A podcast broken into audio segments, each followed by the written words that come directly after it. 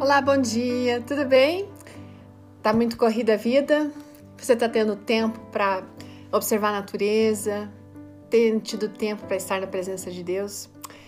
Hoje a nossa meditação, ela foi escrita pela Luciana Gruber Tosso. Ela trabalha, gente, como revisora na Casa Aplicadora Brasileira, é casada e é mãe de um bebê muito lindo, Pietro. E ela conta que estava muito agitada um dia. A mente dela, sabe aquele momento que a gente tem um monte de ideias? Ela expressa aqui como sendo um tsunami de ideias. E não conseguia se fixar numa, não conseguia concluir um pensamento, porque todos eles acabavam se, se misturando. E além disso, ela tinha muitas coisas para resolver, e isso acontece conosco de verdade. Então ela começou a orar, pedir para Deus dar paz no coração, para acalmar no meio daquele barulho dos pensamentos dela, mas ela não estava conseguindo. Então procurou meditar nas promessas bíblicas, cantar uma música, pediu que Deus acalmasse, desacelerasse o coração dela que estava meio agitado, as batidas, respirou fundo, fechou os olhos, tentou ouvir a voz de Deus, gente, mais uma vez. Aí parou um pouco e se lembrou que nas últimas semanas ela tinha tirado várias fotos sem sabe de pôr do sol. E apesar de ter tirado as fotos, ela não tinha parado em nenhum momento para observar a natureza, a beleza natural daquilo tudo e ter refletido naquelas fotos, sabe? E aí ela percebeu que Deus estava presenteando com tantas coisas boas, com tantas imagens bonitas, lembrando do amor dele, do seu poder criador e a única coisa que ela tinha feito era tirar a foto para ver depois. Ela estava agitada já vários dias e começou a perceber que no meio daquela correria do dia a dia, ela não estava dedicando muito tempo para Deus, não.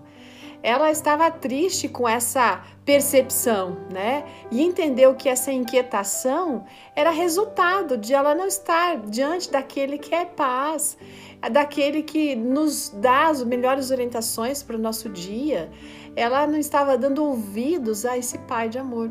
Fazia um tempo que ela não parava, por exemplo, para admirar a criação, observar um pôr do sol de verdade, né? Observar realmente, não simplesmente tirar uma foto para ver depois, mas é, é viver aquele momento. Não estava observando o canto dos pássaros, olhando as estrelas, não conseguia se lembrar de quando havia, de repente, trocado é, esse tempo precioso de, é, de estar com Deus por a loucura de fazer todas as coisas sozinha. Sabe, isso é um grande problema que todos nós temos. Nós, nós queremos ser independentes, mas independentes de Deus não funciona. Nós precisamos dele. Nós precisamos permitir que ele nos direcione a cada dia, mas para isso a gente precisa estar na sua presença. A gente precisa estar disposto ou disposta a seguir os seus passos e deixar que Ele diariamente nos coloque lembretes do quanto Ele nos ama, do quanto Ele nos cuida. E esses lembretes estão às vezes aí ao nosso redor, na natureza, por meio das pessoas que a gente encontra. Sabe o que aconteceu?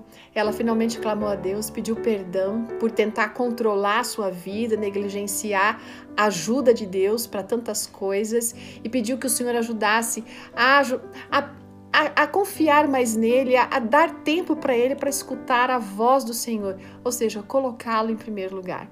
Hoje ela agradece a Deus por esse amor, por a paz que ela tem é, desfrutado, justamente porque aprendeu, entendeu a importância de colocar Deus acima de todas as coisas. Sabe aquele verso que está lá em Mateus 6,26? É muito próprio e foi escolhido por ela para esse momento, para refletir essa história e fazer a gente pensar. Observem as aves do céu, elas não semeiam semeio, não colhe, não armazenam em celeiros, mas o Pai Celestial os alimenta.